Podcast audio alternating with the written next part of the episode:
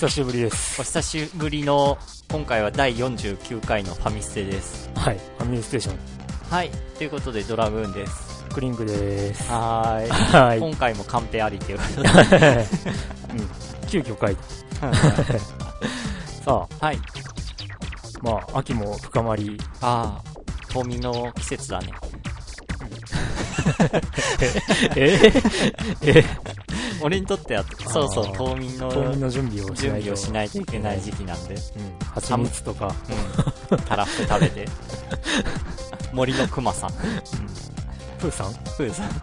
まあとりあえず今日は10月の17 17なんですよ。はい。はい。はい。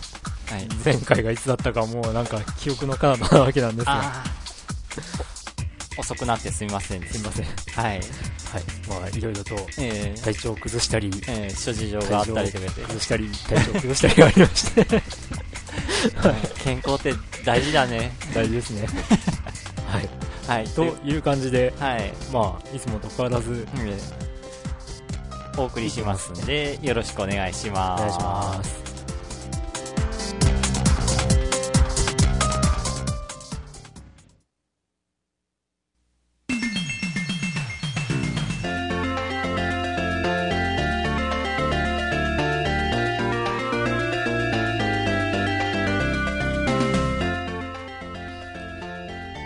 ということでまたえ随分と間が空いたわけですけど皆さんどうお過ごしでしたでしょうか？ー みんな元気っていう感じ。みんな元気にしてたかな？イエーイっていう。あれ声小さいぞ。もう一回だとかいうそういうあノリ？お母さんと一緒。ああそれこそファミリーステージとかっていうのでファミステってえ そういう言われてるらしいですよ。あ本当にああそういうのお母さんと一緒ええ。のそのステージはみそうたいなのがファミファミステって呼ばれててうん。で何の略だろうと思ったらファミリーステージの略だったってへ結構あるんですよ。まあそれは置いといて置いてええ。はい、今回ゲストがあ来てるのと繋がってます、はい繋がってるって聞くとなんかテレフォンショッキングみたいな。はい、ではまずとりあえず来てくれてるのは準レギュラーのうんね。この方です。ああ、ヨッキーです。はい。またお邪魔しております。はいどうもどうも。ははい。いでえっともう一人こう繋がるはずだった人がい て。あの僕の知り合いで某ゲーム会社に勤めている方がうあの次回収録に参る加しようと言ってたんですけどすっかり忘れてました。えここに来るの？え？これ？いえいえ。パソコン？スカイプ上でっあスカイプていう話だったんですけどまあそれは置いといて、うん。えーもう一人はヤスさんです。はい、やすです。こんにちは。違うじゃあ、いやーそのゲーム会社じゃなくて、すいません。いやいやいやいやいやそんな大丈夫だよ、うん、あのそのゲーム会社のお友達もあのなんか普通に参加したいって言ってたんで、えー。あ うん、ね。まあ機会があればってことで。でじゃあ最近どうですか？あ俺？ええ。あついに携帯ゲーム機を買いました。携帯ゲーム機を買ゲったーム機？あえあその名は？えその名は iPhone あれ？ゲーム携帯ゲーム機なのそれえ違うの？ち違うくないですかね？え？なんか普通はもうなんかおまけでできるっていう携帯ゲーム機じゃない？おまけか、普通は。えー。それだったら、それだったら僕も、こう、買いましたけど。ああうん。えまあ、それはそうと。ええ、で、その携帯ゲーム機は？えはい。えいやまだ買って2日ぐらいしか経ってないんでおまだそんなに使い倒してなくて。うん。アプリもまだそんなに入ってないです。これからどんどんいろんなアプリ入れてってええ。楽しんでいこうかなっていう段階です。ああ、iPhone、iPhone iPhone、高いゲーム機だよねこれ。いくらでしたか？えっとねサンキュッパ。約7万。え、そんなにすんの？あれ？うん。え？あその3万っていうのは iPod Touch ああ、そうでしたっけ、うん。3GS。うん。ああ 3GS S 付き。スピードが速い。えああ。高いなまあ、電話プラス、まあ、いろんな機能だから確かに。いや、だから、こう収録前に話を聞いたときに、う一番驚いたのが。電話として使ってないっていう 発言が一番衝撃的だったんだけど。あのーそれはうん。もう、ちゃんと携帯は別個で持ってるんで、それがメインで、こっちはセカンドってことで。てっきり乗り換えたんだと。ああ、いや、乗り換えは絶対しない。絶対？ってない。だって、まあ、今持ってるのがドコモの携帯だけど、もう使って10年経つんで、あと、フ今ァミリー割引やらなんやら入ってるんで、あえーはいはい。あとやっぱりね、ドコモの方がどこでもよく入る。あ、それ言ったらね。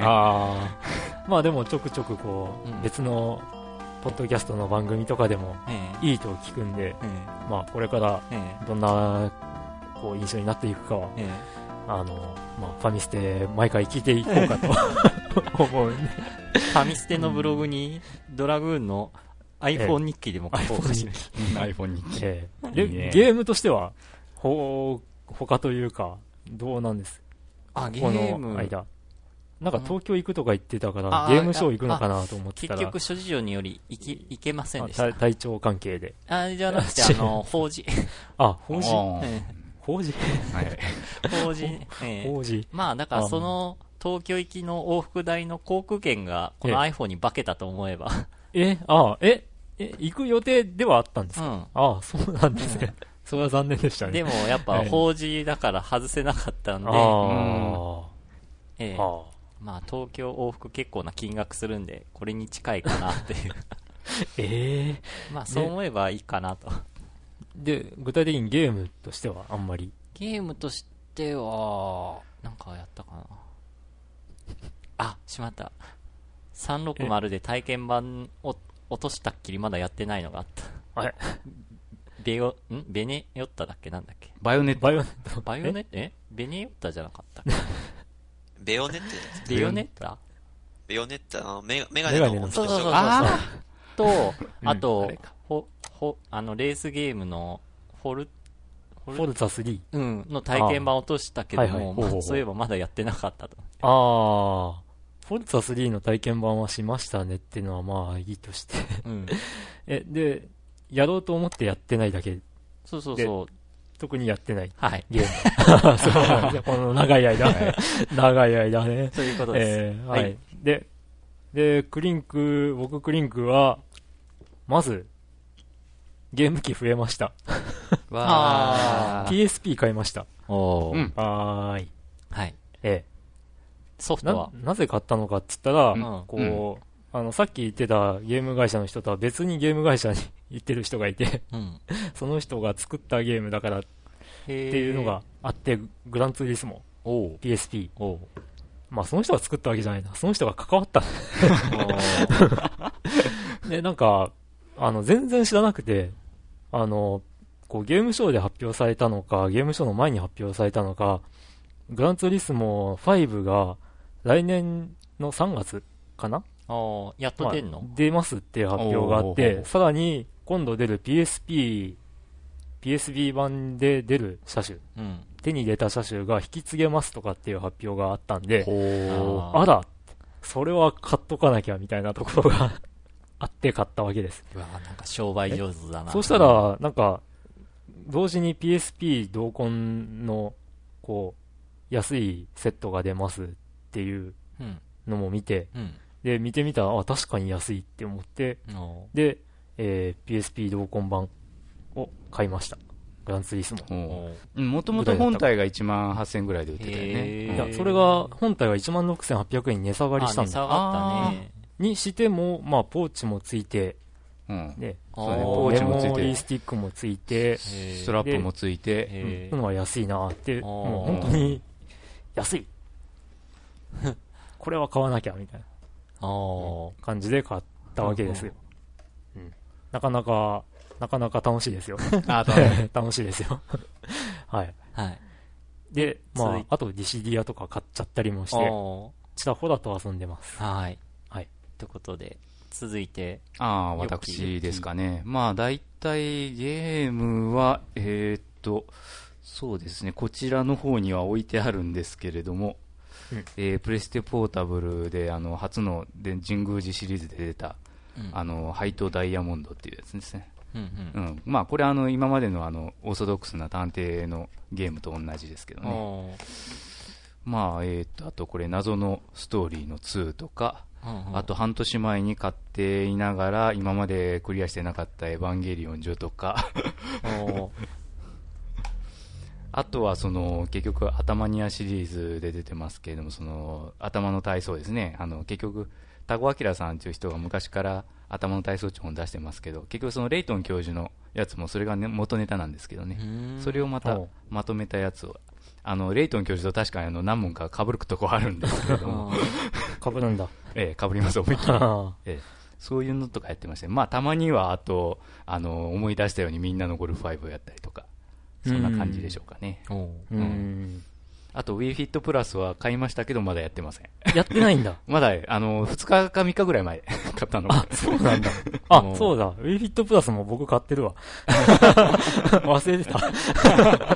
いや、昨日もやったくせに。やってるね。うんやってるやってる。うん楽しい。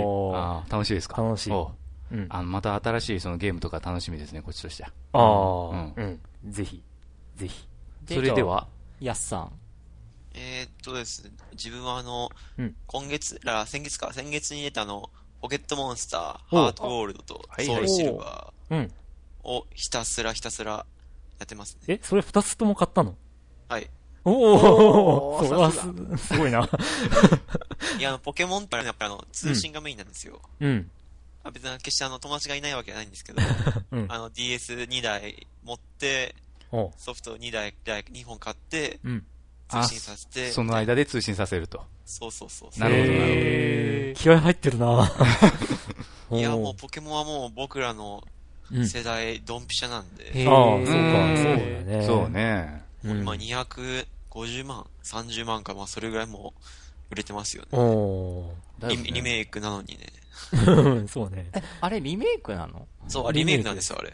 最初の金銀のリメイク。そうそううん。あ、そうなんだだからゴールド、シルバーってついてる。へえ、ああ、新作じゃなかったんだ。でもリメイクでも200万超えるから、まあ、いいですよね。すごいね。あのー、あの、ま、一緒についてくる万歩計使ってんの？ああ、あれはもうずーっと、うん。普通に使ってる万歩計と一緒に、うんその、ポケウォーカーっていうポケモンをうん連れて歩けるやつを使うみたいな。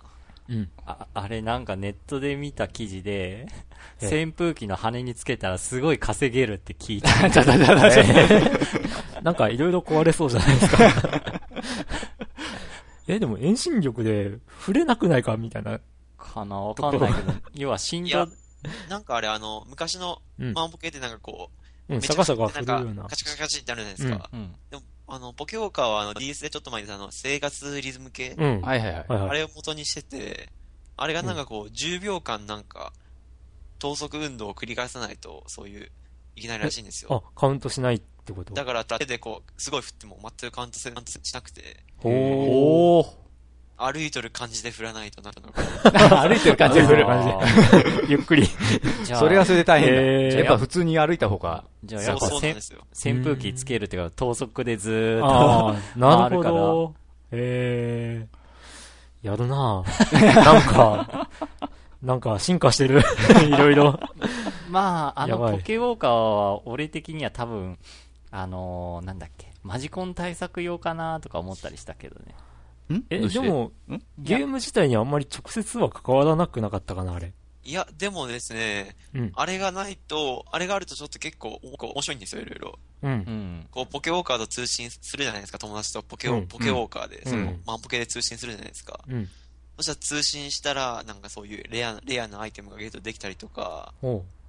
で、その、通信した人と、この、通信した人が、なんでしょうね、通信した人がコンピューターになってゲームに現れるんですよ。ほう。ほう。で、それで対戦できるとか、そういう、そういうへあー結構こう、ポケウォーカーがあったら、そう、と欲しくなっちゃうみたいな、うーん。なるほどう。ん、だから、そういうい要素があるんですよね、えやっぱ、り。マジコン対策っていうのはどういうこや、だから要は、マジコン、まあソフトだけじゃ楽しみが半減するよっていう意味。ポケウォーカーがあって、あってこそ100%楽しとめるっていう。なるほどね。ソフトだけをダウンロードしてやっても、楽しさはその100%じゃないなるよっていう。ほどね。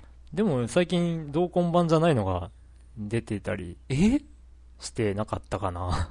いや、ポケホカは一応、同行版のみですね、今は。うん。で、ん友達も、友達もマジコンだったんですけど、おいおいおい。はいはいはい。いい、いい、いい。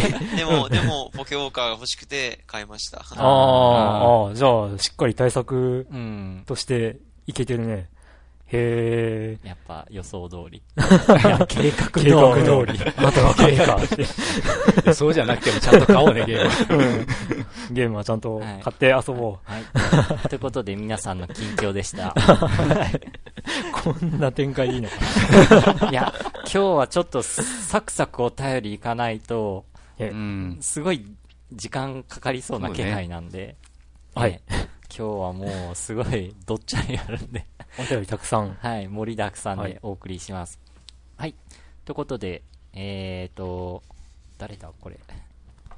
あ、ユックスさん。さん。やー、かっこ、ローテーションで。ローテンション？ローテンション？う。うんん。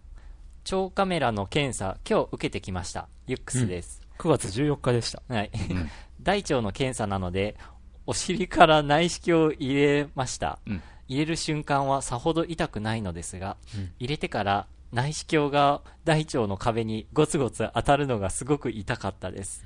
あと、絶食も辛かったです。うんまあそうね。さて、実は、その腸の検査についての感想を書きたかっただけで、他に話題がないんだよなゲーム事情も前とさほど変わらないし。うんあ、そうだ。というわけで、新コーナーに殴り込み。今、47回と48回を連続で聞いた直後ですが、47回に、ヤスさんが言ってた、メテオスって、落ちゲーでしたっけ？僕の感覚的には、勝手に落ちてくるパネルを入れ替え、入れ替えて消していくパネ、パネポン的なゲームだと思うのですが、うん僕の記憶なのでわかりませんよね。ん？僕の記憶なのでわかりませんよ。うん。うん。ちなみに僕はパネポンでは学校一の強さを誇ってました。中3の頃ですが、かっこ、ゲームボーイカラーのポケモンでパネポン。ポケモンでポケモンでポケモンでパパネポンっていうのがあったね。ほう。ん。あと、ずいぶん前の話ですが、同級生が、ときメモをやったことがあると言ってました。危ない橋は渡りたくないので、詳しい話は聞きませんでしたが。う。なんで、なんで？危ない？危ないときメモぐらいで全然危なくない。さて、打ち込む指が痛くなった、なってきたので、そろそろ Wi-Fi 対戦の方に移りたいと思います。アディオス !PS、ヨッキーさんに質問。はい。PSP のブラウジングで YouTube とかニコニコ動画って見れますか？あと、無線 LAN 環境はきちんと使えます。前回心配していたようなので、やや長文すみません。ということで、質問が来てますが。まあ、クリンクが今、試してみましたところ、うん。えー確かにその YouTube とかニコニコ動画のサイトにもちろんつながることはつながるようなのですが、えーっと、その再生するのになんか最新のフラッシュプレイプレイヤーのダウンロードを要求されるとまず。うん。まあ多分それはうまくいくんかもしれないんですが、多分、アップロードっていうか、あの、なんだろう。えっと、PSP とかのファームウェアか。はいはい。が、あの、新しくなれば対応してくれたりするんじゃないかなとは思うんだけど、まあ、現状では見られなかったかなっていうところで。見ようとしても多分かなり重いというか、うん。うん。ドコモの携帯では見れたな、YouTube も。うんニコニコ動画のまあそれぐらいだと全然ね。ただ、まあブラウザーとしてちょっと正直プレステポータブルのブラウザーの能力からするとちょっと厳しいんじゃない厳かなと。しいね。画面小さかったもんね。うん画面小さいというか、うん。どう言えばいいんだろう。えっと、パソコンの解像度を低くした状態を表示してもらったらすごくわかると思う。うん。まあ、画面が小さいっていうのは、うん。文字がでかく出るっていう 感じで。まあ、PSP ではファミステのブログサイトとファミステを聞いてください。うん。ぜひ、はいぜひ購入して。はい。で、メテオスは、お、落ちゲーじゃないの？あれ。僕、やったことないんで。なんか調べてなかったっけ、さっき。うん、調べたんですけど、まあ、なんというか、ジャマプヨ的なパネルが上から降ってきたりとかうんして、で、それをまあ並べ替えて、うんパネルがまあ何個か並んだら消えるとか、消えるっていうか、あれか、メテオスの場合は下下から上にガーンってなんか打ち上がって、うんそれ、邪魔者が消えていくみたいな、そんな風に見えたんですけど、やって、やったことないんで、同じく。なんとも。はい。うんはい。ああいうのってなんて言うんだろう。落ち、もうああいうのも持ちゲーじゃないのうんパズルでひっくるめとこそう落ちゲーじゃなくて積み上がりゲーだとか言われたらちょっとあれだけど。うん。まあ、あの、昔、トゥーハートの、えっ、と、家庭用ゲーム版のおまけゲームの丸三角四角×っていうのがあって、それにかなり印象近いなと思う。多分パネポンもそういうゲームなんだろうなと、うん。うん、うん、調べて思いましたが、はい。どうなんでしょう？はい。はい、続いて、あ、あいきます。本人に。あ、じゃあ読みますね。はいえードラグーンさん、ねクリンク君、こんにちは。はいえー今月から今までとは性質の違う職場で働いているヨッキーです。はいえーこれを書いているのはシルバーウィークとか言われている期間の最初の方ですが、職場に人がいないために検査などができなくて本当困っています。うん本当困ったよね、この時は。え、楽なんじゃないの？いやいや、いや、だ結局さ、から調べる人がいないわけですよ。うんあ多の分結局その放射線とか検査部にも人がいないわけだから、休館とかはやってくるわけですよ、それでもやっぱり。そんな時に、どうすりゃいいんだ。レントゲン取りたい、でも技師がいない、どうしよう。あーいないわけはないんだけど、一人しかいないとかで、あの、他のとこ回ってたら全然回ってこないね。うんなるほどう。ん。えーで、リアルの愚痴はこれくらいにしておいて、最近のゲーム事情ですが、えっ、と、ゲームをやっていないというよりはゲームをやる気力と時間がないといった感じです。えーそんな中でも、まあ、さっき話しましたけど、スローンとマクエールの謎のストーリー2はちょこちょことやっております。えっ、と、この時点では9月20日ですか、えー全80話のうち65話までプレイしました。えーもうクリアしました。えー今回もなかなか手強い謎が待ち受けております。例によってノーヒントでわかるものも一部あるんですけどね。あと10はクリア、あ、あと10はクリアするごとに出される挑戦状っていうのがいいアクション、アクセントになってます。まあこれあの普通の単なる、あの、なんていうか、あの、レイトン教授に出てきそうなああいう問題が、おあの、10はクリアするごとに出るというやつですね。はい。えーぶっちゃけレートンみたいな普通の謎解きなんですがねって書いてある。えーお次にプレイするのはプレステポータブルでリリースされるのは初めてとなる神宮寺シリーズ最新作ハイトダイヤモンドと決めております。本格的なマルチエンディング搭載のようで期待しております。それでは今回はこの辺で、くれぐれも新型インフルエンザにはお気をつけ。はい。ということで。新型インフルエンザなんか別府で猛威を振るっていたという噂をちらっと聞いたんだけど。まあ、あの、大分県もうちょこちょこやっぱ出てますからね局所的みたいですけあど。ーうんああ、ローカルネタだな。いや、あの、まあほら、前回だったかな？あの、大分県がすごうんい感染率とか言ってた、あの、うん情情報をもう一回見たら、大分すっかり消えちゃってて、あ なんか、うんね、別の県ばっかりになって、あ大変だなぁと。うん 気をつけましょうということで。はい。はい、続いて、どうも、皆さん、こんにちは。チョコレート大好き、ユックスです。ユックスさん2通目。うんええ、改めて47回を聞き直して、ヤスさんに一言。お、いいぞ。いいぞ、もっとやれ。確かにギャルゲーは 2D が一番。根拠なくても確実に言えることです。にしてもヤスさんって、本当に僕と一つ違いなんでしょうかなんかものすごい なんかものすごい年齢差を感じます。汗、やばいぞ、俺。さて、シルバーウィーク真っ只中ですが、その初日が文化祭で潰れました。いろんな意味で楽しかったからいいけど、なんかすごかった。まずパンフレットがアニメキャラやらゲームキャラやらでいっぱいで、もう同人誌状態。そして、来賓の方は、ま、えー来賓の方をまず出迎える校門には、初音ミクや鈴宮春日やら、どうかしてる、本当に。さらに、バンド企画ではよく聞くと、東宝アレンジ曲が、勘弁してくれ。東宝シリーズのね。な、なんか、なんだろう、工学部系の学祭って感じだな。ああ。さて、最近のゲーム事情。ゲームはほとんどできていません。なんかこう、いろいろな事情があってね。というわけで、今は、数読とか、カックロとか、いわゆるペンシルパズル、ペンパってやつを解き倒しています。というわけで、おすすめのペンパは、スリザーリンクのユックスでした。わからない人はググってね。以上。わかんない。わかんない。わかんない。なんかやっぱペン使ってこう、ちょこうん、ピクロス、ピクロスみたいな、そんな感じなんかな。かなとも思うんですヤスさんなが。んか知ってる？知りません。あんまりそういう方には。やばい。我々生粋のテレビゲーム派だ。うん、あの、でもちょっとなんかあの、なんですかね、ロジックパズルがやりたくなったんで、スーパーファミコンの、あの、マリオピクルス、ピクピクロスね。を、ええあの、中古で買ってまだやってません。あ まだやってます。うん、まだやってない。はいうん。はい。はい。じゃあ続いて、えー、チキさん、あ、チキさん。はい。合コンに行ってきました、チキです。さて、前回、ドラクエでメタルギリなどが出てきたのはいつかというお話をされてましたが、ドラクエし、ドラクエ6からです。6からだったんですね。うん。転職がドラクエ3以来復活したため、職業スキルがたくさん増えたことで、いろいろな技が増えましたね。スーパーファミコンなのにすごかったです。うんで、冒頭の合コン話なんですが、4対4の戦いでした。戦いってなんだ？ろ うえー男性陣のレベル、かっこ年齢は、29歳、かっこチキ、28、26、26。女性陣のレベルは、31、29、26、26。うん、釣り合い取れてるな、結構。うん、始まって自己紹介をしたところ女性の一人が最近ドラクエ9やっててと話をしたら他の女性がえ私も？と言いその場で DS を取り出しすれ違い通信を始めましたその場でかい。私もするともう一人の女性も DS 取り出しました。ちなみに男性陣はかっこ私を除いて一人もゲーマーはいなかったためみんなポカーンとしてました。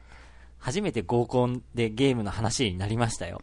知識は重要ですねっていう感じなんですけども。っていうか、普通の 人間は、その場で DS 取り出されてすれ違い通信されたら、そりゃ引くんじゃないいや、あー合コンじゃないか。まあ、友達の飲み会でなんか、みんな DS 持ち寄って、まあ、それはあの、その気の知れた友達とかならね、うん私も。だってこの話の流れだと、自己紹介の段階で、うんあ、私もやってる、すれ違いしようって感じの流れじゃないですか。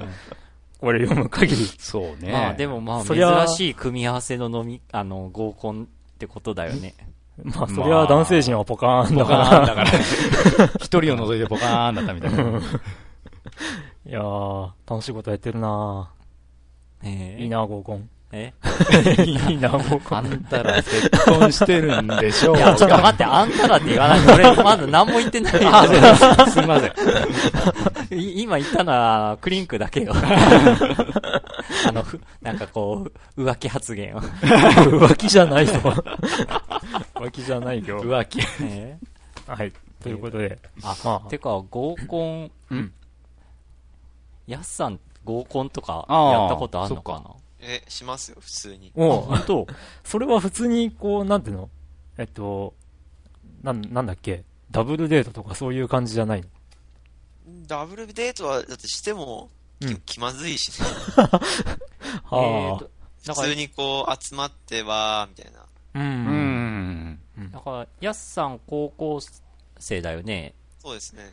えっ、と、違う学校の人たちと合コンって感じ？だって、自分は男子校ですから。おう。ああ、そうかそっかそっか。男子校か。うん。違う学校としないともう、出会いなんて。まあそうだわな。あ、なるほど。ああ。じゃあ、そういう時は、こう、あのー、なんだっけ、フファミレスとか。少なくともゲームの話にはならないです。まあそらそうだろうな。ううんんファミレスとか、う。うんん。カラオケボックスとあか、ーそっかカラオケそっかボックスか。あーなるほどな。ああ、なるほど。うん。うん。そうね。貴重な高校生のうん。インタビューでした。貴重な。はい。はい続きまして。はい。牧原からのお知らせ。お、3番、キャッチャー、クリンクさん。4番、サード、ドラさん。9番、ピッチャー、牧原です。はい。パワープロで、ファミステメンバーでチームを作っている牧原です。お一応できた選手を紹介すると、1番セカンド北風、過去8番の予定だったが、走力 A で、えー盗塁4を持ったため1番に。で、2番ショート影武者、3番キャッチャークリンク、4番サードドラグーン、うん。5番ファーストワシ、うん。6番、6番センターチキ、7番ライトヤスあ。ヤスさんいるよやすさん入ってるよ。びっくり、びっくりですよ。ピッチャー先発、ヨッキー、牧原、抑え、メガーザ。うん。もう一人野手がいるんですけど、誰かいませんか？あと希望のポジションがあれば変更も受け付けます。では、これからバッティングセンターで打ってくるんで、今回はこの辺で、さよなら。お えーっと、とりあえず僕はキャッチャーには似合わないんじゃないかなと。知ってるくせになぜ僕はキャッチャーなのか。なんだろあえて持ってきたっていう。う。まあ、いいんですけどはい。ヨッキーピッチャー、ピッチャー、ピッチャーね。サードですがサー。ド内野手って感じはしないよね。でもドドドラグーンさん、サードですが。4番って書いてるけど、そんな俺仕事せんと思う。ね、んん 打てない。うん。ヤスさん肩強いっすか？肩強いというか、運動が、一郎並みの一郎のポジションですよ、一郎のポジション。レーザービーム。レーザービームねそれできたらいいんですけど、こう、うん運動できないタイプのゲーマーなんで、うん、みんな一緒だ。ということで、まあ、はいあの、うん。マッキーさん、うん独自で楽しんでくれ。PS、番組終わりに、番組終わりにいつもお知らせで手間取っているので考えてきました。手間取ってるって言われてる。る。ファミリーステーションのホームページは、http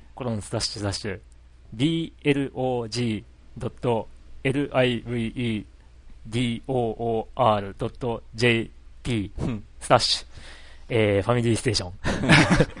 皆さんのお便りも募集しています。今あなたが流行っているゲーム、あ、ハマっているゲーム、番組へのご意見、ご感想や各コーナーへのメール、えー、ドラさん、クリンクさんへの新婚生活の質問、わしくんの鳥に対の嘆き、うん。病気への質問に答えてくれるドクターヨッキー診療所、牧原へのダメ出し、などなどのコーナー、随時たくさん募集しています。なんか、あの、サザエさんの次回予告みたいな感じだねこの さて、来週のファミリーステーションは、しかもゲームとあんま関係ないことばっかり。そうね。え以上、マッキーさんでしー、た。はーい。元気ですね。あ、はいで、続いて電気さん。はい。こんばんは。大阪に帰省していた電気です。はい。えー今のところは採用率は100%ですよ。とのことで、調子に乗ってまた投稿します。はい。え、また呼ばれてますよ。呼ばれますよ えーせっかく大阪に帰ったんで、に西日本最大のオタスポット、日本橋電気街を軽く紹介します。はいえーちなみに大阪は日本橋ではなく、日本橋と発音します。あ、ということは日本橋電気街か。ううんん。僕も知らなかった、これは。うん あと、オタは、ポン橋と略して言う人もいるみたいですが、定かではありません。ポン酒みたい。日本酒えー。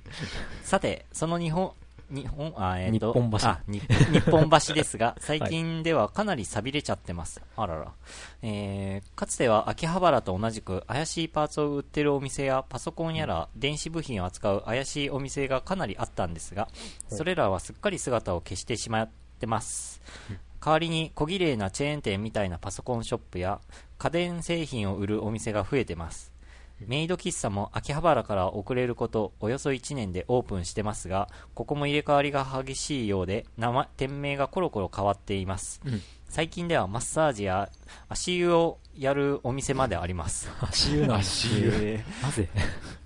ーメイド喫茶も増えましたが、それと同時に海賊版の PC ソフトやコピーした DVD を売る露天商も増えました。うんこれは木場と似てんな。うん、まあね。今回1年ぶりに訪れたんですが、露天商が売ってる商品が DVD や PC ソフトではなく、マジコンに商品が変わってました。これもマジコン。くそここれもすべてゲ、ん？ディケイドのせいだ。ディケード。ディケード。はい。これ誰、なんか解説誰かしてたよね。ん？あと、はい。ヤスさんがあ、やすさん。はいご存知で。えー解説よろしく。えーっとですね、これはえーっと、ディケードに出てくる変なおじさんが、うんこれもすべてディケードのせいだっていうセリフを言うんですよ。あ、何？なんか捨て台詞みたいな感じ？そうそうそう。ああ、マイエピソードあるんだ。そんな感じ？でもねでもです。ね。ああファンの間ではもうネタに近い。あー、なるほど。あ、なえーるほど。えで、続きで、いや、違った。不景気のせいでしょう。不景気のせいでしょうかね。ちなみに、日本橋ではあんまりパソコンは安くなかったです。残念。では、日本橋です。日本橋。あ、日本橋。っぱ日本橋って呼んじゃうな。日本橋って言っちゃいますうよね。ん。へえ。だって、東京にある地名は日本橋じゃなかったっけ？うーんと、あれ、えー山手線かの？なんか、んあのーい、道のとん？ここから東京まで何キロとかの起点になってるっていうあの日本橋あ東京のことを聞かれても僕には分かりません。ええっていう感じで、ええ。いや、勉強になりました。マジコン、マジコンとか。あ、マジコンね。うん。まあ、マジコン、逮捕されますよ。うん、もう、なんか規制かかってるみたいね。うん。まあ手を出さないように、うん。うん。触らぬ神にたたりなしよ。みん、なゲームは買いましょう。はい。はい。ということで、えっ、と、またまたユックスさんです。おー元気だな DS の名前をアニメキャラの名前に変えて Wi-Fi 対戦に突撃してみる係、X です。というわけで、えー最近のゲーム事情、またフリーゲームをプレイしました。その名も、コルクキューブ。同じ色の立方体や、えあ立方体をキックやプッシュを駆使して、上下前後左右に3つつなげて消していくという疑似 3D アクションパズル、かっこっていう歌い文句だったっけ？すいません、ググって。うんです。しかし、僕にはあの制限時間は短すぎです。レベルが上がると制限時間が増えますが、あと1回消せばレベルアップだってところでタイムアップの文字が画面の真ん中にポツンと出現することが多いので悔しい。パーソナリティのお二方やゲストの皆さん、過去いなかったらどうしよう。うんいますいます。います。あるいはリスナー、うんあるいはリスナーの皆さん、ぜひプレイして到達したレベルとスコアを教えてください。もちろん、ファミステ宛てのお便りで。ありがとう。ここで、リスナーの皆さんに質問です。皆さんが買ったゲームの中で、失敗したーと思ったようなゲームを教えてください。もちろん、ファミステ宛てのお便りで。ありがとう。そういえば、ときメモ4が出るらしいですね。また完結していたはずのレイトン、レイトン教授シリーズの4作目も出るそうですね。あと、PSP-GO も11月1日に発売が決まったらしいですね。僕がゲットした曖昧な記憶の中の情報ですが、間違ってたらごめんなさい。えーと、うーんと、なんだっけ？過去と忘れた。えーと、ユックスは逃げ出した。ガサガサガサ。という、はぐれメタル並みな 逃げで。こういうキャラで貫き出すから。で、質問うん。が来てます。買ったゲームの中で失失敗した、敗し。た。失敗したーって。うんあ、でもこれ僕らが答えなくていいんじゃないですか？え？リスナーの皆さんに質問あ、あリ。スナーか。リスナーか。どうだろう？まあ、一リスナーな、ヨッキーとヤスさんには聞いてみようか、そしたら。じゃあ、ひとまずはヨッキーから聞いてみようか。うん。失敗した。うーん、あんまり失敗したっていうゲームっていうか、そういうのには本当は手を出さないんだけれども、うん。あまあやってみて、そうね、失敗したっていうゲームは、まあ買ったんじゃないけれども、あの、プレステ3のオブリビオンっていううん。ロープレイ、3D のロープレイかな。自分視点の、で、最初なんか地下から始まるんだけど、地下から出れない。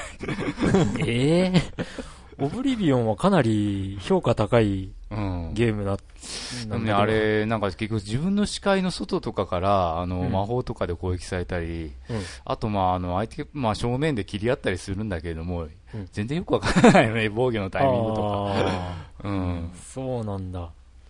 で、そのまま普通に切り合ってると普通に負けるし。うんそうか。まあやっぱり、評価だけじゃなく、こう自分でやってみないとわからないっていうところはあと今さっき言っ。たあの頭の体操っていう DS のソフトなんだけど、これやっぱりあの、結構、レイトンと被ってるんで、別にいらなかったかな。ああ。失敗した後まではいかないけど。けどあまあちょっと、まあ確かに安いのは安いんですけどね。ほうううんん。うん。3000いかないぐらいじゃう、なんいかないいかない。ううんん。まあだけど、まあレイトンが次また11月頃に出るからいいか、みたいあの、レイトンのストーリーがバッサリなくなったバージョな。そうそう、ンみたいな感じなのそうです。はあストーリーはなんかあの、おまけでついてるんですけどね。うん本当におまけ程度。はじゃあ、続いて、あ。ヤヤスさん。は？というか、あの、オブリビオンあれ、最初なんか、うん。牢獄から出る、ど、どどうでもつまずいたんですかあれ。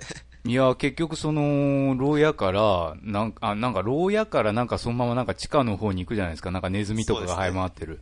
うんあそこさまよってて、まあネズミはいいとしてですね、その後結局その、あの、結局なんか追っ手がなんか知らないけど、あの、出てくるじゃない自分的には、どこで迷ったのかちょっと今ちょっとよくわかんない。なんか進んでいったら、まあなんかちょっと開けたとこに出て、なんか下水道みたいな感じのとこで、で、なんか追っ手が何人か出てくるんだけど、いや、あれ売ってないならほんまやってほしいゲームですよ。だそうですよ。ああ、そう。全然そこ超えられなくてね。あらららら。うん。うん。失敗したゲームは、は まあ、ゲームだし、ハードだったらあの、ワンダースワンですか？そのものか。い えー。やあれ、買った時がなんか末期だったらしくて、全然ソフトが出ずにこう、え？終わったんですよ。さ、カラーを買ったの？そうですね。ああ。だからこう、ゲームボーイか、うん。ワンダースワンか、うん。で、ワンダースワン買ったら、もうなんか、あらら、みたいな。全然ソフト出ずに。ああ。終わったみたいへーワンダースワンは実は興味あったな、あれあ、。本当。うん。あれ、ワンダースワン FF 出てたよね。ワン、ツー出て、スリーが初めてアレンジで出る、出る、出るって言ってて出なかったっていうあ、そうなんだ。なわけですよ。へーうん。あの当時確かゲームボーイと、うんえっ、と、ネオジオポケットあなんてのもあっていう。うん。スルーパスだったね、それ。でもネオジオポケットよりかは、マシだったかもよ。ワンダースワンは。でも、出なかったんですよ。ああ、そうね。うんといということで、うん。聞いてる方なんか失敗したゲームがあればお便りください。えはい。え。ね、あの、僕、クリンクやドラグーンさんの話は、はそれが来てからお話ししましょう。い。うんでもちょくちょくなんか番組えでえちらほら名前が出てる気もするけどね。この質問見たとき、瞬時にそのタイトルが出てきましたね。うん真っ先に僕とドラグーンさんの間で、あの、目、目をこう見合わせたときもう共通見解が出ました。あれだって。あのゲームしかないんで。はい。はい。ということで、えー続いて、お、またユックスさんです。すごいなねドラグーンさん、クリンクさん、健康ですか？新型インフルエンザに、つ、ん？つきつい？あ、新新型インフルエンザについに学級閉鎖に、学年閉鎖になりましたユックスです。怖い怖いです。えー最近、某パソコン系雑誌を立ち読みしていたら、面白い記事を見つけました。そのタイトルは、もし、スーファミ全盛期に2チャンネルがあったら、あの頃に2チャンネルがあったらどんなスレタイがあったのかなと、いろいろなスレタイを考える人たちがいるそうです。そこで発表されているスレタイの一部が雑誌に載ってましたので、あ、載ってい、載っていましたが、その中でも目を引いたのが、犯人が安野健について。まあ、このファミステに安先輩がいますしね。かっこ、何か日本語がおおかしくなりました。すみません。うん。さて、はいまたフリーゲームの紹介。その名も、23時58分。なんか、江頭2時50分。えー名前からは想像つかないと思いますが、パズルです。どれかというと、えー iPod 用アプリにも移植されている、ズーマ、うん。とか、えー DS のパパズループに似たゲームですかね。同じ色の玉を3つつなげて消すというパズルです。俺、こういう系好きだな そうね。せうん制限時間2分でスコアを伸ばしてもそれが増えることがないので結構シビアです。うんうんえーと、なんだ。せいぜせいぜい3000点ぐらいが僕には限界ですが、かっこ、今日やり始めて、あ初めて。あ、初めてやりましたが、えー1万点台到達すると何かが起こるらしいです。あれで1万点を目指すのか。辛い。さて、こんなペースでお便りを送ったらすぐネタ切れ、ネタが切れたので今日はここまで。ということで、23時58分。知らんね。初めて聞くな13時50分、どういう意味だろう？で、あれか。2日付分間あそれであと2分日付変わるまであと2分だから制限時間あ2 2分分。なのかな。で、どんなに頑張ってもそれは増えないと。へえ、うん。なんか、携帯用アプリって感じだな、なんとなく。ーう。うんん。まあ、ちょっとした時間にうん遊ぶうんって、ね。まあ、2分、2分か。へで、っていうか、あの、僕ってあの、そのリュックスさんの先輩なんですかね。うん、あれ？まあ、えっと、ヤスさんは高校何年？2年です。?2 年。うん。多分リュックスさん1年だと思うんですけど、うん。この大学に入る過程で同級生以か。え？え、そうなる可能性もなきにしもあらず。それって、それって浪人？そういうことですよね。いやいやいやいやいやいやいや、年でもね、違ったら、うん、先輩後輩でしょ。う、ひとまず。ね、うん、まあ、う、少なくとも今は。うん、今は。はい、はい。うん、ね、頑張ります。いやでも。頑張って。うんヤスさんなんか有名だね、ある意味。いろいスろなんかーファミ全盛期に2チャンネルがあったらってさ、うんこう、でも、ポートピアってスーファミ全盛期じゃないけど、ああれファミコンだよファミコン、ファミコン。でもね、あの、こう犯人がヤスの件についてって実際目にした覚えがある気がする。あ、本当？ああ、2チャンネルで。ええおまあ多分ネタとしてー。うん。立ち上げたんだろうけど、へうん。他にこんなスレタイあったら面白いなとかって、なんか、あるかな？え。マカマカとか、かま、まかまか。え、なんだっけ？最初の頃マカの。マカクソゲーだよね、みたいな。うん。スーファ見てた、なんかタイトルだけふと思い出したのがボンバザル。ボンバザル。うん。初期の、うんドラッケンとかですか？うあーん。うん。まあこれもスーファミじゃないけど、ね、スレタイがあったら、こんなスレタイあったらっていうのは、ね、FF3 最強は玉ねぎ剣士だとか、おー。スレタイがあったとして、うん。そんなの嘘だろうとか、いや、やってみればわかるとか、そういうのでなんかすごい論争になってたら面白いなとか。不毛な戦いじゃなく、ん。いやいや、実際に最強だったりするからね。本当。へね、だから一番最初にある、もう最弱と思われてるーうんジョブなわけですよ。うへん、でも実は育てるとめちゃめちゃ強いっていーう。へうん、だから、なんか2チャンネラーな人たちって結構。早いうちにそういうところに到達してそうじゃないですか。で、その情報書いたけど、そんなの嘘だって周りが言ってて、いや、本当だってば、みたいな、そういうのが流れで見えるな、うん 思ったり。なるほど。はいそんな。のがいいですかね。はい。続いて、ボンビーさん。うんうんザグーンさん、クリンクさん、こんにちは。ボンビーです。はい。収録前夜にお便りをしてすみません。いいそう、これは、昨晩、えあの5番の。ネットで、こう、こう、ボンビーさんとは交流がネットで深いわけですけど、今、ううんん、あの、今送りました。その時に言われました。いつもポッドキャストを楽しみに聞かせてもらっています。今月は自分はコンシューマー系のゲーム、過去 DS とか Xbox とかはほとんどプレイしていませんが、夏の終わりに DS の七種のゲームというホラーアドベンチャーを買いましたお。発売はスクエアエニックスです。えー最近続編の七種のゲーム目というのが出ましたので、一作目が安くなっていたので、中古で買ってみました。自分は音切り草とか赤川次郎の野草曲とかホラー系のアドベンチャーも好きだったので、前々から気になっていました。ストーリーは大学生の自分の DS に、えー呪いのゲームが配信されるところから始まります。呪いのゲームをプレイした人は7日以内に死ぬという噂が流れていて、先にプレイしていた先輩が謎の死を迎えてしまいます。自分に残された時間内にゲームの謎を解いて呪いから逃れるという話です。現実パートとゲームパートがあり、ゲームパートはファミコンのドラクエ風のロープレイ画面で、えー現実パートはリアルな 3D 描写です。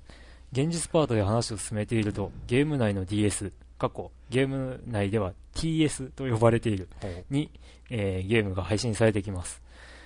順次配信されてくる呪いのゲームの中に死んだ先輩が出てきたり、だんだんゲーム内容がバグ画面のように歪んでいきます。それに呼応するかのように、現実社会でも恐ろしいことが起きる、そんな流れです。音が売りで、えーヘッドホンをすると 3D サラウンドでさらに恐怖が体験できます。実は自分はこのゲームまだ未クリアです。あと5日目の段階でちょっと一人で夜中にプレイするには怖くなって放置中だったりします。ああ、あれ、ホラー好きな人はプレイしてみてはどうでしょうか？あと5日って結構まだ残ってないから1週間だよ、これ。一週間ですよね。まだ二日突破しただけじゃないですか。はい。今週負けのゲームはこれだけですが、最近ミクシーアプリにハマっています。おミクシーのアカウントがあれば、ログインすることなく起動でき、自分のマイミクを誘ってスコアを競ったり、協力プレイができます。いわゆるブラウザゲームというジャンルで、特別プログラムをインストールすることなくでプレイできます。なんといっても、仕事中にこっそりプレイできるのがいいところかもしれません。なんかここにもなんかいる気がする。ははい。はい。えー今自分がプレイしているミクシーアプリは、サンシャイン牧場、スピードレース、ブラウザ三国志、怪物ライフです。さらに、ツイッター、ツイッターという、まあ、ね、コミュニケーションサイトがあるんですが、ツイッターのアカウントで、モバストライクというのもやっています。どんなゲームかは簡単に説明いたしますとあるんですが、ちょっと長いんで、えこれは割愛させてもらいます。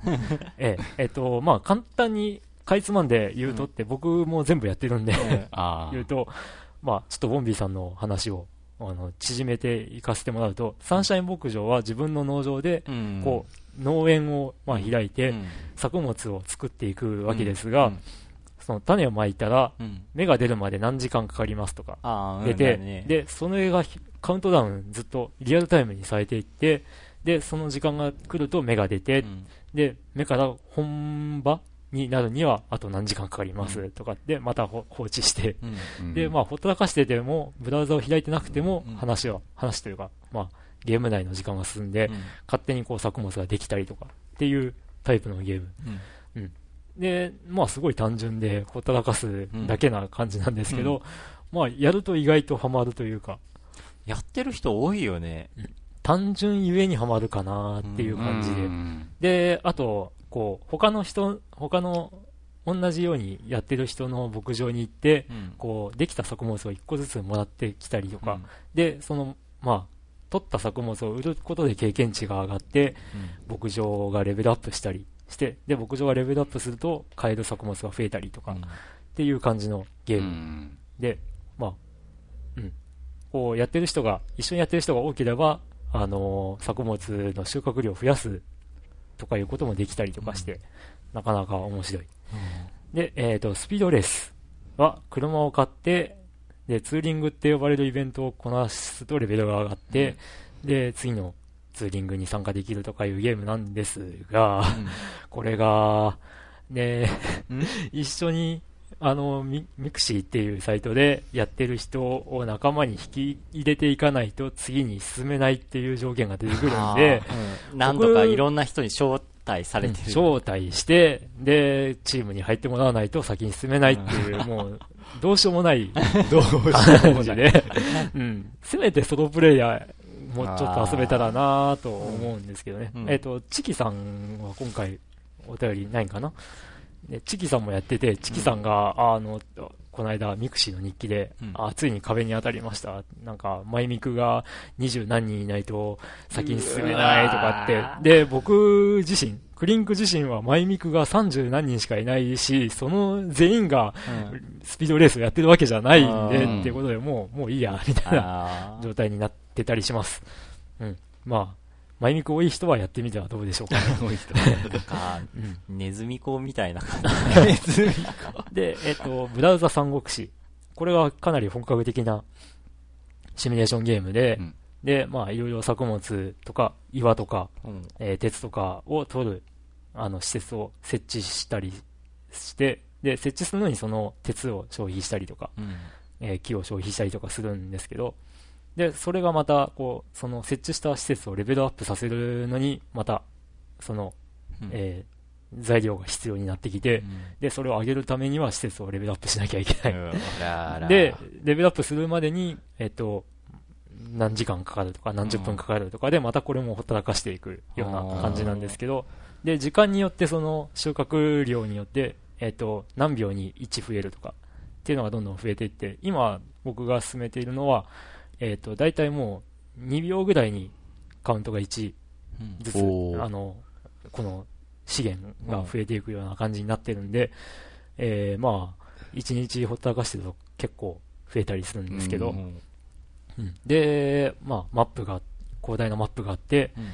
で、プレイヤーがログインすると、うん。その国が1個、ポンと与えられて、うん。で、そこで進めていくわけですけど、あの、周りが空き地だらけで、うん。で、空き地を攻め入って占領することで自分の陣地にすることができていくと。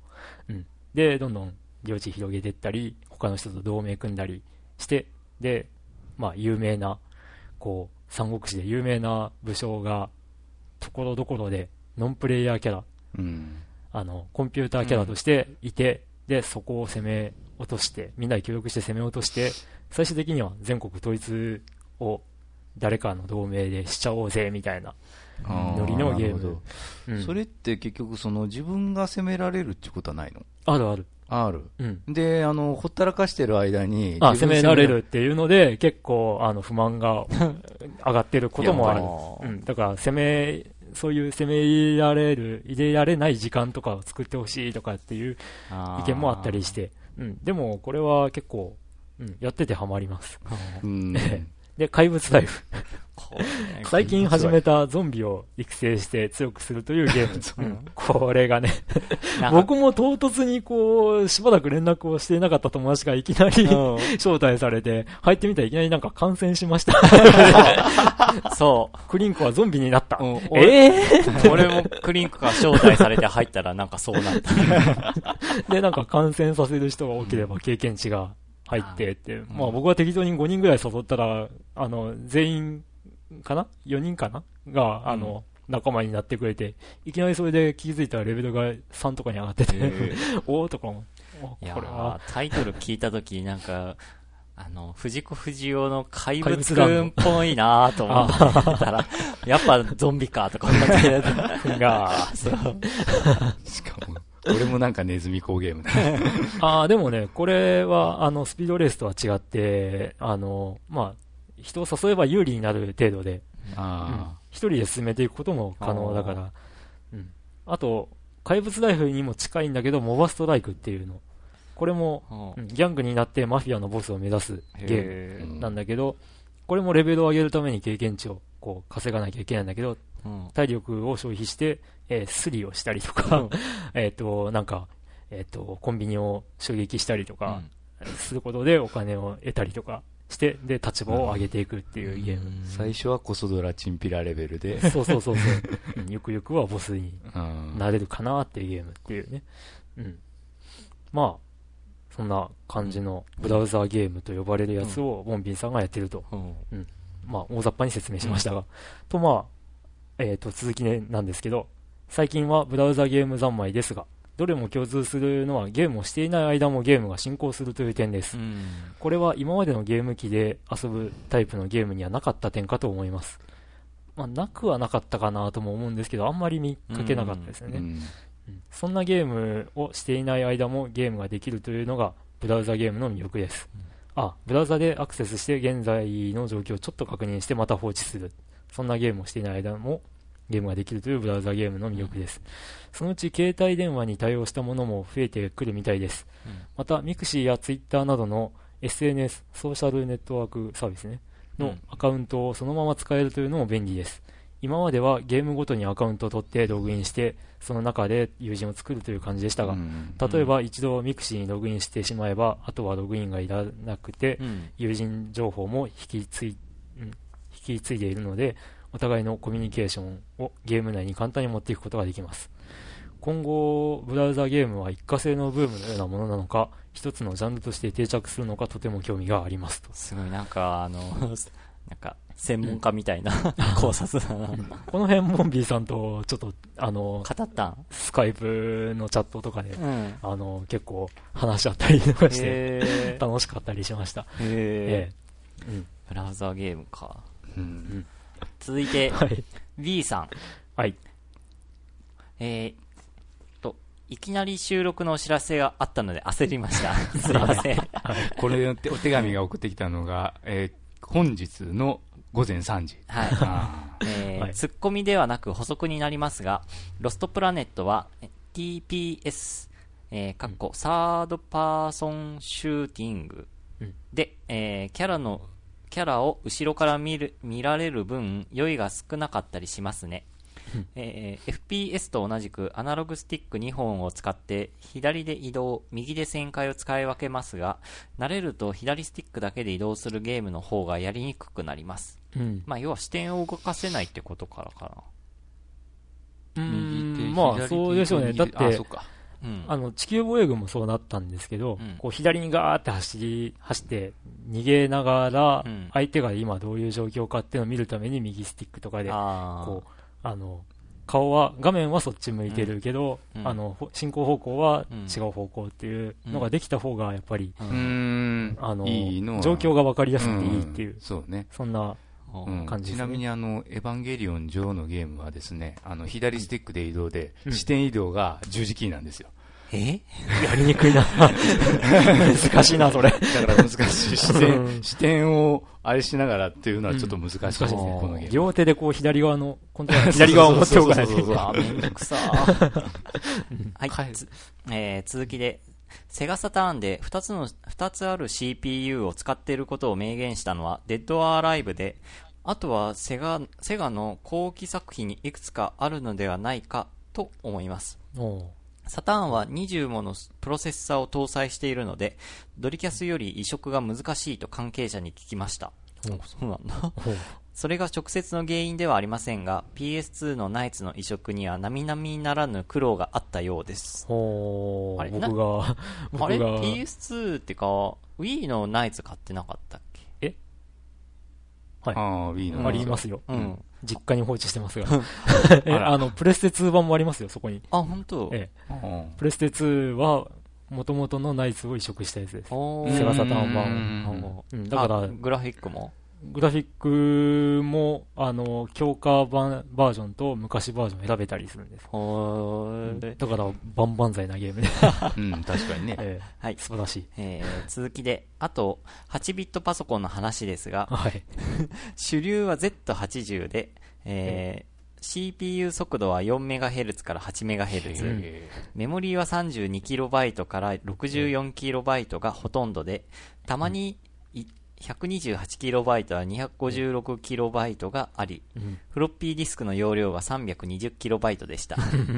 そんな時代だから、メルヘンウェーブという FM 音源の素晴らしいあ、メルヘンベールという FM 音源の素晴らしい BGM が流れるゲームでも、1曲で使えるメモリーは80バイトバイト。だったそうです。キロでもなく。あそして、前回報告を待っていると言われた地球防衛軍ですが、ニコニコ動画には、えー参考にならないシリーズとして以下のようなものを挙げてます。ーということで、マイリストを上げてもらってますね。ええ今度確認します。えはい。はい。で、プレイ時間がとっくに2000時間を超えた3ですが、おついに体力は1万をこ、あ、い100万を突破しました。はあ、これすごいの？すごいでしょ。すごいでしょ すごいでしょ。あ、いや、俺、地球防衛軍したことないから、いやいやいや体力は普通100万に、普通に。シューティングのスコアと考えても、すごいでしょ。あ あ、そうだね。これ確かに体力ってそんな1とか10とかの単位でしか増えないんじゃない？増えない増えない。ええいや、1とかじゃなく、10, 10まではいかない。確か。えー3とか、うん5とかだ一った気がするつパーツを取ったらそれぐらいだよね。これで、えー最強の武器である、ジェノサイドガンにも耐えられます。耐えられるんだ。ちなみに最高難易度でクリアするのが目的でも、この100万、100あ、100分の1程度で大丈夫だと思います。恐ろしいことに、まだまだカウントがストップする気配はありません。おー ということですごいな。地球防衛軍3やるな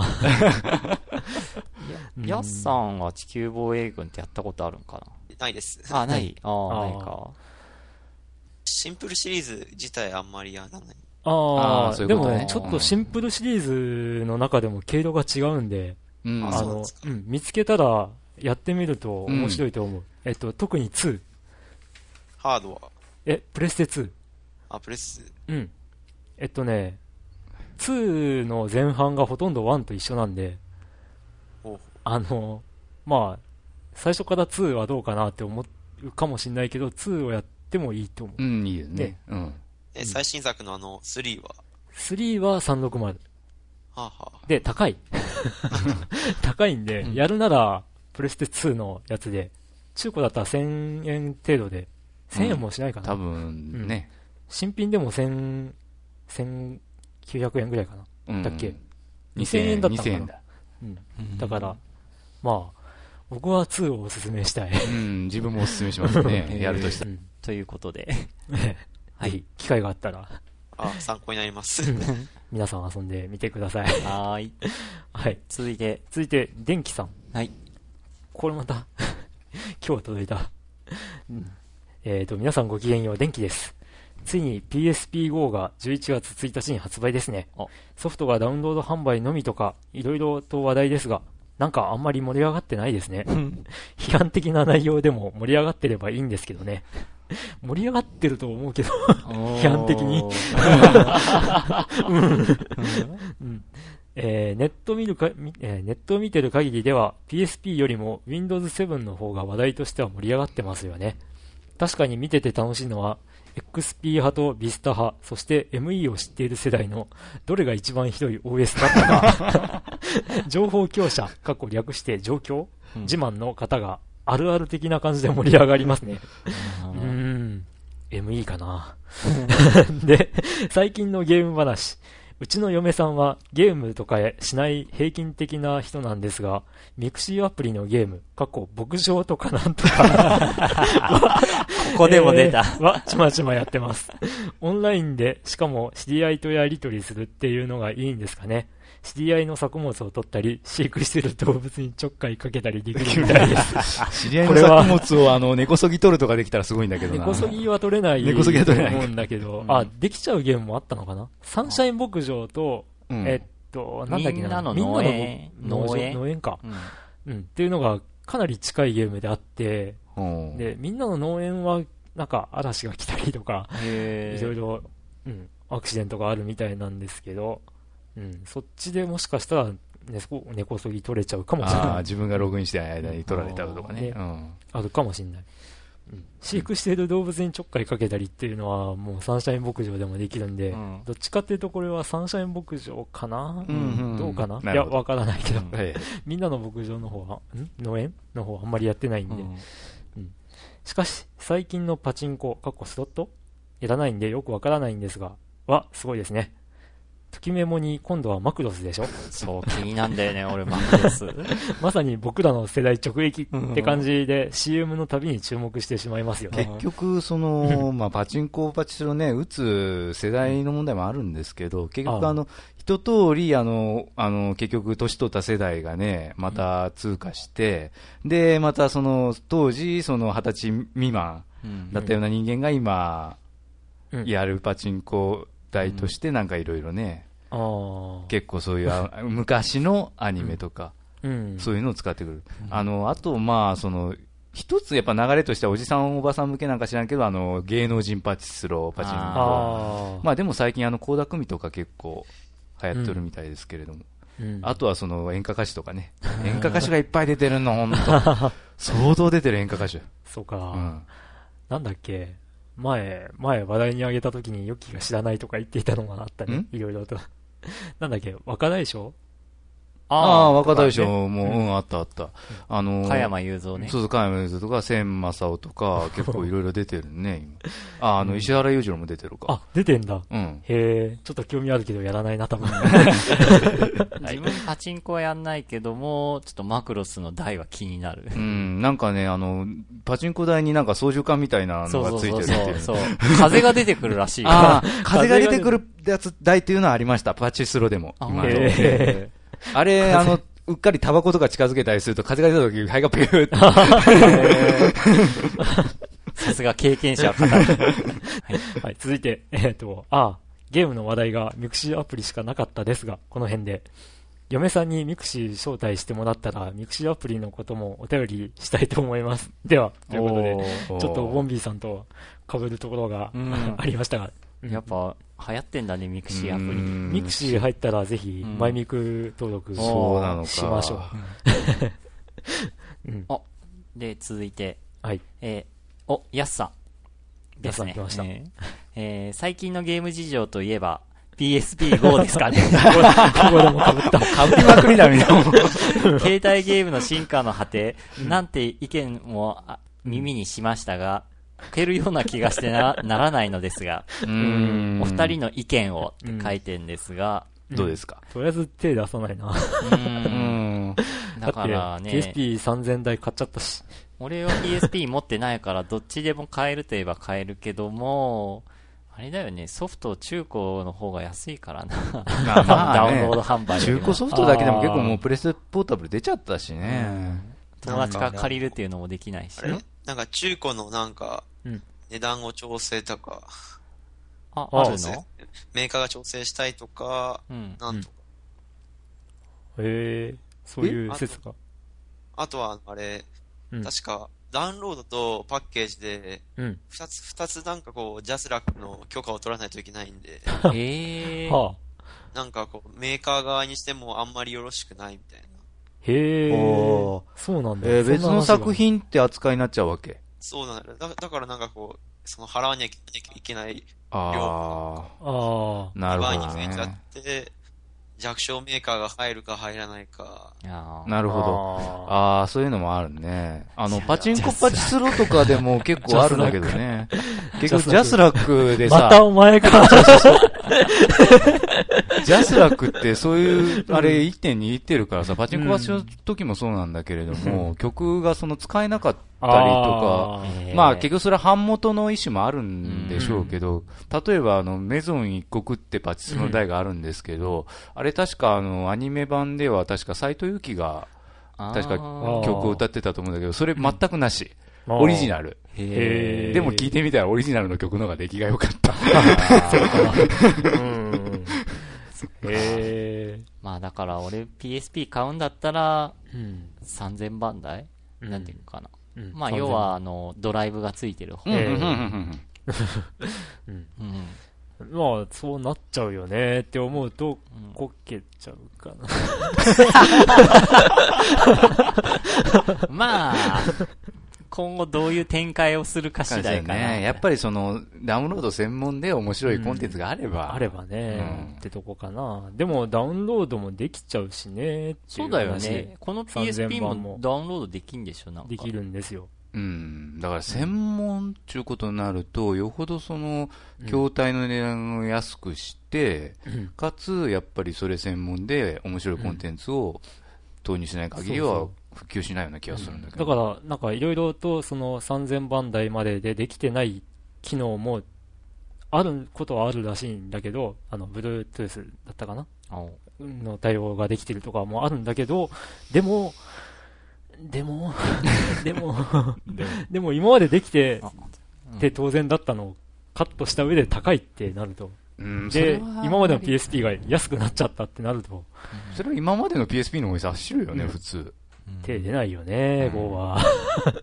どうなんだろう。今後の展開次第。次第。うんええ、うんということで。わざわざ出す必要あったのかなっていう感じね。はいねえーでもあれもう海外で確かもう発売してましたよね、確か。あ海外先行なんだ、あれ。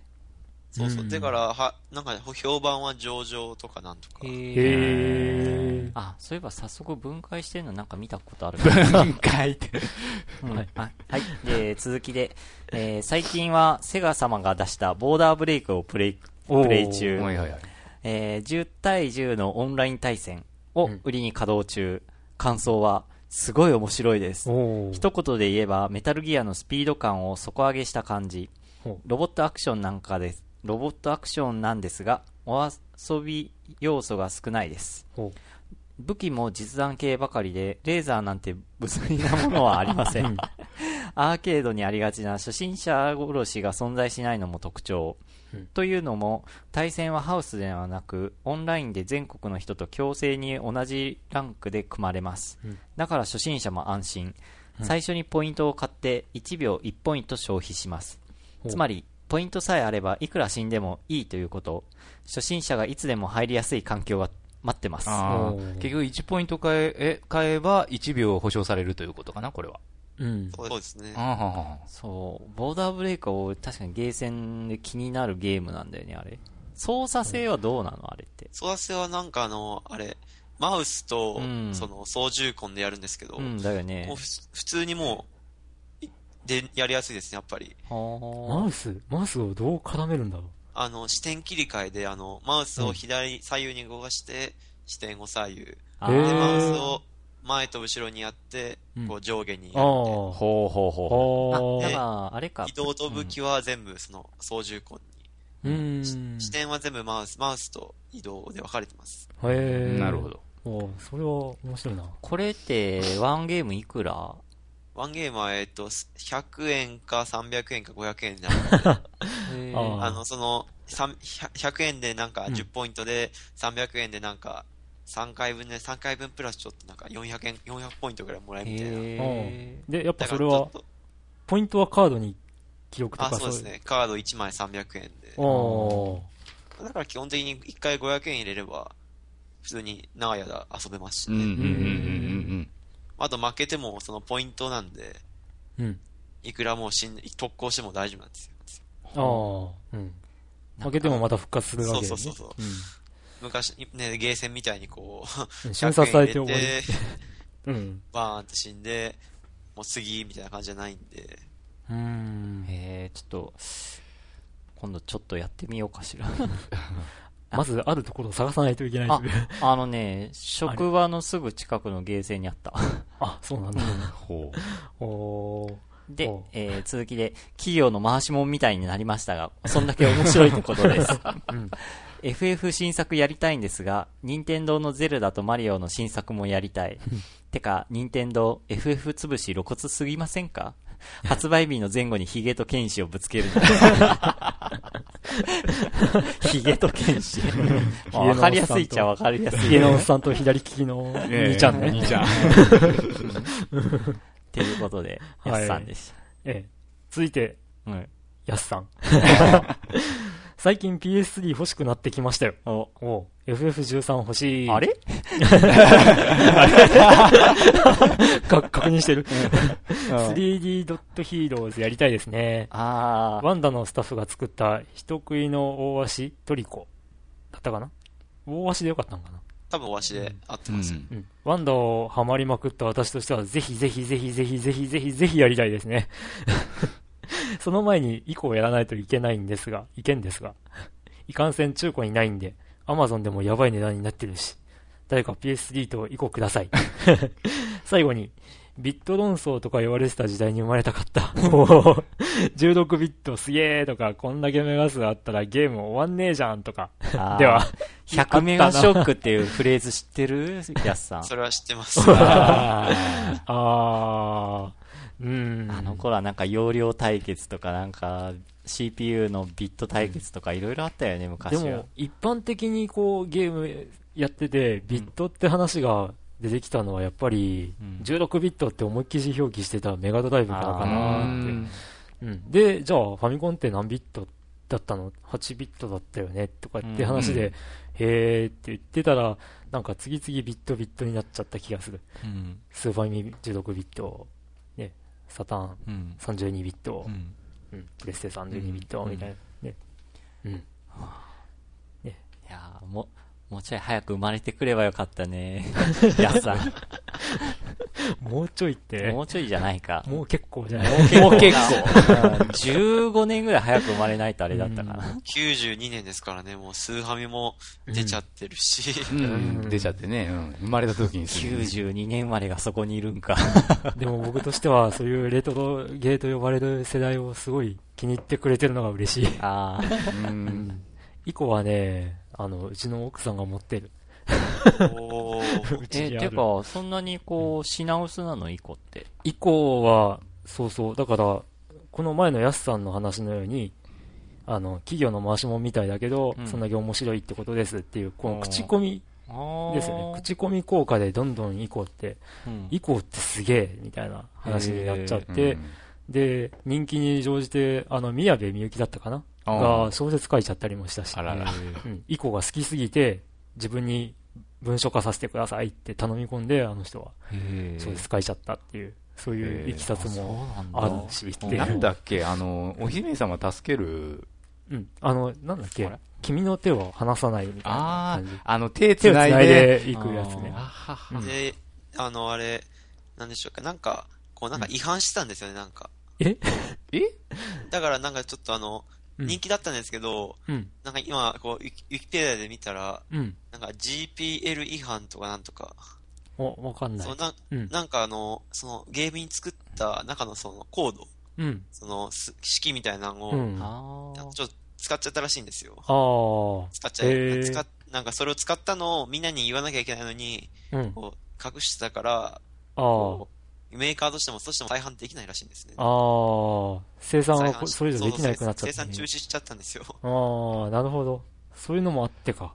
へえそうそう。そういうのもあって、出回る数も減って、でも面白いって評判だからみんな買うと。へーいうことなあだから Amazon では大変な。ー値段になってしまってる。そうなんだ。うーん、なるほど。で、今、アマゾンで調べたら、うん。あれ、そうでもない。でもあれ、そうでもない。でもいくら？5200円ですね。ああ、まあ、新品うん。ぐらいな金額ってことか。ユウ買っちゃいなよ。手に入れちゃいなよ。でも、うん、うーん。超悩んでる。えー、これでお便り終わりですか？はい。うん。これ、総勢何通なったんだろいやちょっと、う。確認してないな。もう、いっぱいってことで。2、3、4、5、6、7、8、9、10、11、13通。おおー、素晴らしい。か。でも、に人数的に言ったら何人なんだん？被ってるのを含めると8人ぐらいなのかな。はい。ということで、はい今日もえー盛りだくさんでお皆さん送りしましたおが、便りたくさんいただいてありがとうございます。ありがとうございます。ということで、もうなんか、1本編だけ時間以上話しておりますが、はい。えーじゃあじゃあ、今日はえ何かしましょうか。お腹空きましたね。うん ご飯食べ行きましょうか、じゃあ。ー そっちね。はい。番組の方は、番組の方は、とりあえず、じゃあ、今回はこれで終了しますか。はい。はい。はい、皆さんお便りありがとうございます。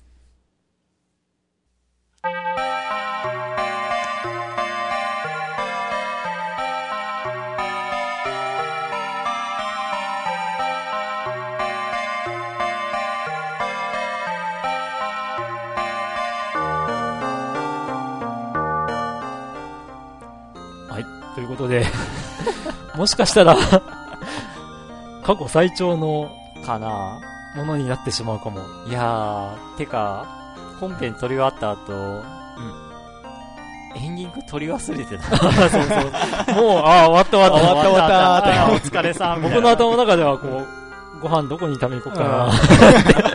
本当、そのぐらい思ってたのに。で、俺がハトを思い出して、まだエンディング撮ってなかった。で自分とかいつ始まるんかなと思 言わなきゃ。まあ、こんな二人がやってます。えーえーということで、お疲れ様でした。お疲れ様でしたはい。あそうそう。ね。このエンディングの曲を聴いてて思い出したんですけど、はい。あの、グランツーリスモのえ PSP 版のですね、機能の一つに。あの、あるんですよ。はあ。の、レース中の曲を、あ自分、の好きな曲。を、まあ、ちょっと、何曲も入れたらランダムで再生されちゃうんですけど、うん。あの、レース中の曲を、自分の好きな曲をこうん。う流せるっていう機能があって、で、それが面白いなと思ったりしたんですけど、うん、よくよく考えたら、あの、例えばゲーム紹介のコーナーで、うん。この機能が面白いんですよってうん。やった時って、うん。やばいんかな？ああ 曲が流れちゃうのね。曲流れちゃうかあゲームの曲ならセーフじゃそこで、え？でも普通の歌手の歌とかも、あいけるわけだし。厳しいと思うけど。で、そこで、こう、あ、じゃあ、フリーの曲があるじゃないか。あって思ったんだけどん、ソーサリアンの曲ってレースに合わない。あえてああ あえて流して走ってみたい。楽しいかなでも、こそれなんか試して30秒ぐらいでループしちゃうから、あ あ、自分で伸ばして入れようか。このエンディングとオープニングの曲みたいに。ーその、ぐえ、曲ってえループできないの？中では。一曲はってことですか？一曲終わったら次もう行っちゃうの？別の曲にランダムで。ああ、そうなんだ。そういう仕様なんだ。グランツーリスモの、そのそうです BGM ねが。まあだから、こうかけたい曲だけをそのフォルダに入れればいいっちゃいいいんですけどね。あ、ええそうか、そういう仕様か。えいや、なんかこう、始まる前に曲選択できて、それがひたすらずっとレース中はループで流れるんかなと思ってたから。それもできれば面白いですね。ああ、5に期待しましょう。5でも搭載すればいいのに、あしちゃおう。しちゃあ。ってじゃ。あ、じゃあ友達に言って。提案はしておきましょうかね。はい。はい。はい。ということで、ファミリーステーションでお便りをお待ちしております。はい。はい。な、何読んでますか？あ、いえいえ。あれ？あ、これ、はいあさっきマッキーが、ね、うちらのために送ってくれた、えものですが。はい。で、えーファミリーステーションのホームホームページっていうかブログは、まあ、はい http コロンスラッシュスラッシュブログドットライブドアドット JP スラッシュファミリーステーション。はい。っていうかもう、Google でファミリーステーションって打ってもらったら、ええ多分上位に来てると思うんで、はい。そこからブブログに辿ってお便りをお送りください。はい。もうなんかこの辺の流れもうん定着してるといえば定着してるんですけど。うん。うん。はい。まあ、なんか、マッキーはいる、その後のなんかコーナー名書いてるけど、こんなコーナーはないんで、省かせていただきます。はええまあ番組へのご意見ご感想はお待ちしてますんで、よろしくお願いします。い。はい。はい。で、気になるんですけど、うん。ポッドキャストで配信してるじゃないですか。ええ。他のポッドキャストを皆さん聞いてますかっていう。あ、それはリスナーに対してですね。ああ、てか、や、やすさんは他のポッドキャスト聞いてんの？聞いてません。聞いてない？えっ、と、このファミステだけです。あ、そうなんおだ。それは、嬉しいな。うん。嬉しいけど、恥ずかしいな。え、他になんかこうゲーム系のポッドキャストあるのは知ってる？知ってますけど、なん、なんでしょうね。もうこれ、このファミステがもう、神格化というか、あの、神、神というか、神 えー、えー、か、神になったよ。あー、うん。あのね、え？そう、そういう風に言われていただいてる僕がい、ね、あの、ゲームノーバトとか聞いてますよ。あーあ、ゲームノーバとね。うん。うん。あるね。でもあっちの方がなんか、上位にランクしインして、いろんな感想コメントが iTunes に書かれてるよね。うん。あの、定期的にあやってるからじゃないですかね。あ、ちょっと羨ましいなーって指を加えながら見て る。僕ら、ね、完うん全不定期だから。不定期マイペースで言ってるんで、まあ、それにこう、一緒に来てかくれる方、お願いします。はい。ええ。まあ、なんか、こう、他の番組聞くのも楽しいと思うので、うん。うん、やすさんもぜひ、ええ。なんか機会があれば機会があれば何か聞いてみて、これ面白かったっていうのがあったら、えもしかしたら、そっちに流れちゃうかもしれない。えその時はもうその時で、この番組に魅力がなかったっていうことで。ー、うん。まあでも、ね、その、そういう人がもし出てきたとして、ふと振り返ったらまだやってるうん。ファミステ、うん。聞いてみたら相変わらずグダグダしてんだ っていう、そう、そういうのもありかなって思ったりしてます。なんだかんだ言ってもう3年半か。うん、期間だけは長い。うん。はい。回数としてはどうなんでしょうね。うん。の、ゲームノーバトに負けてっか。